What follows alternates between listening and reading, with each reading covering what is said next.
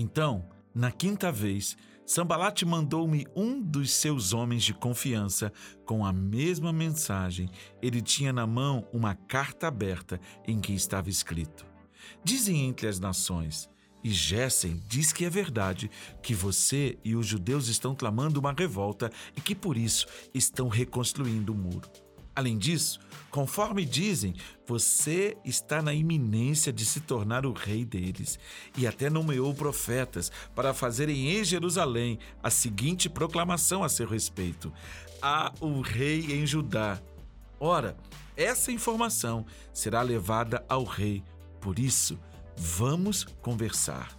Eu lhe mandei esta resposta. Nada disso que você diz está acontecendo. É pura invenção sua. Estavam todos tentando intimidar-nos, pensando: eles serão enfraquecidos e não concluirão a obra.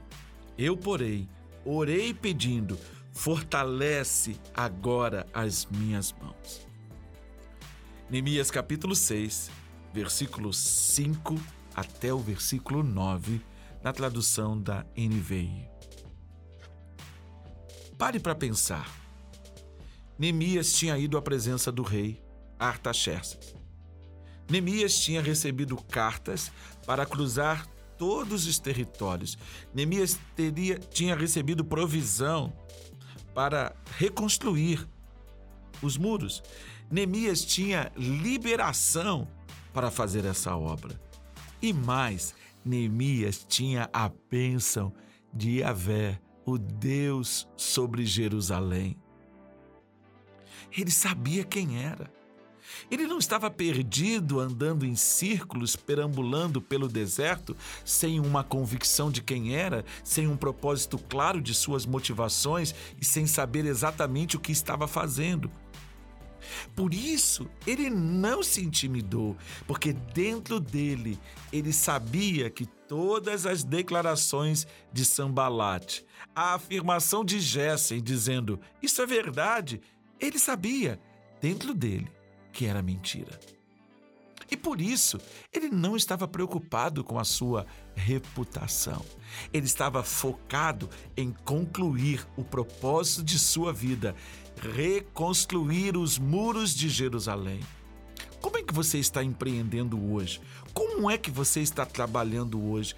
Você está preocupado com o que as pessoas dizem de você ou a sua preocupação é em se apresentar em Deus, diante de Deus, com as suas mãos vazias, sem o fruto do seu trabalho, apresentando diante de Deus, cumprindo o seu chamado, cumprindo a sua missão?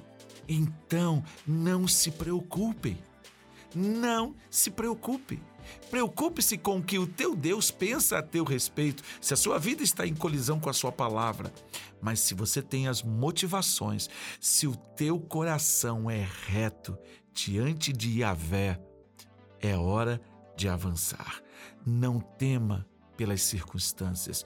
Tenha firmeza de caráter, firmeza de propósito, destino e identidade estabelecidos em Deus, e você verá como a sua vida florescerá.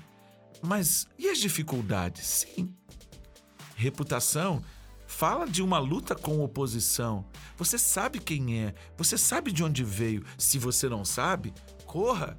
É tempo de buscar essa informação, esse direcionamento em Deus, porque aí você terá segurança.